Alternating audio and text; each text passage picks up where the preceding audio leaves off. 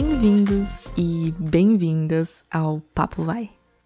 Preparados para a segunda parte das maiores religiões no Brasil? Quais são, a origem e no que elas acreditam? Como eu falei na primeira parte, mas é importante eu falar novamente, eu vou falar sobre os números. Que foi uma pesquisa feita pelo Datafolha e foi revelado que 50% dos brasileiros eles são católicos, 31% evangélicos e 10% não possuem religião. No primeiro episódio, eu falei sobre a Católica Apostólica Romana, suas origens, depois sobre evangélica e os seus três grupos. Falei também sobre os não religiosos e sobre os espíritas. E agora, nessa segunda parte, eu vou começar falando sobre as religiões afro-brasileiras. Segundo a pesquisa do Datafolha, 2% dos brasileiros são adeptos de religiões afro-brasileiras. As duas religiões afro-brasileiras com o maior número de adeptos no Brasil são a Umbanda e o Candomblé. Durante o período da escravatura, o Brasil recebeu milhões de africanos de diferentes locais, diferentes etnias, que foram forçados a conviver juntos e, e o que gerou uma mistura cultural, linguística e religiosa entre essas pessoas. Houve também uma tentativa de silenciamento da cultura daqueles negros por parte dos chamados então senhores, que eram os brancos escravocatas, e por isso as religiões afro-brasileiras, além de terem uma, uma características de diferentes povos africanos, elas também têm um grande sincretismo religioso com o catolicismo que era a religião mais praticada pelos brancos. Vamos começar falando da Umbanda. A Umbanda mistura elementos do culto dos orixás africanos, elementos de religiões indígenas e alguns sincretismos do catolicismo.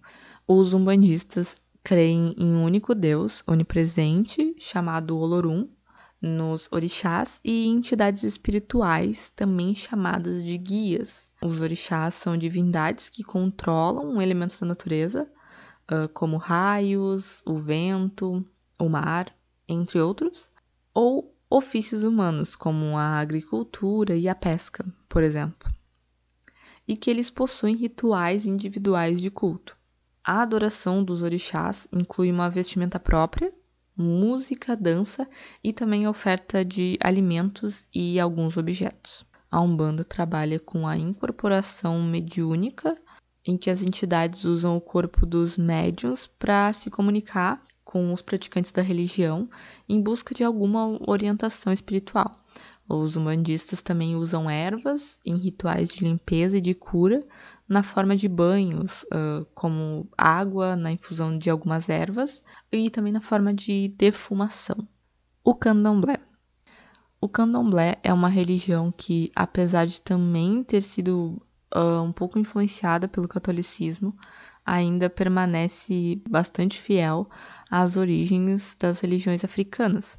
Uma possível explicação para isso é que os rituais do candomblé eles são fechados aos membros da casa, com exceção de festas em datas comemorativas, em que o terreiro, como é chamado o local, é aberto para visitantes e para convidados. Assim como os umbandistas, os candomblecistas acreditam em um Deus criador e nos orixás, sendo que a maioria das casas cultua apenas os 12 orixás mais importantes. 6. Outras. De acordo com a pesquisa, 2% da população brasileira pratica outras religiões. Dentre elas, a gente pode destacar o budismo, o hinduísmo, o islamismo e as religiões esotéricas. 7. Ateu. Os ateus, eles não acreditam na existência de um Deus. Em alguns momentos eles têm uma visão voltada à ciência. De acordo com a pesquisa do Datafolha, 1% do povo brasileiro se considera ateu. 8. Judaica. De acordo com a pesquisa, 0,3% da população brasileira é judaica.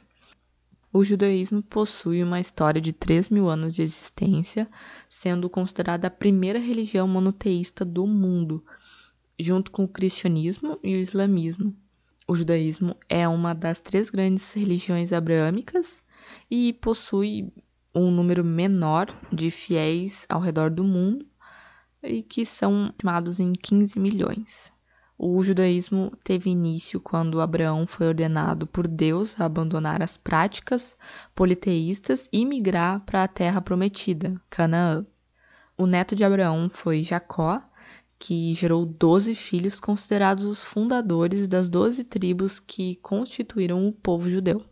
As crenças dentro do judaísmo são a escritura sagrada chamada de Torá, que é a maior e a mais importante referência para as crenças e para as práticas religiosas dos judeus. E eles também possuem templos chamados de sinagogas, que reúnem os fiéis para leituras de textos sagrados. O sacerdote de cada templo, eles são chamados de rabinos.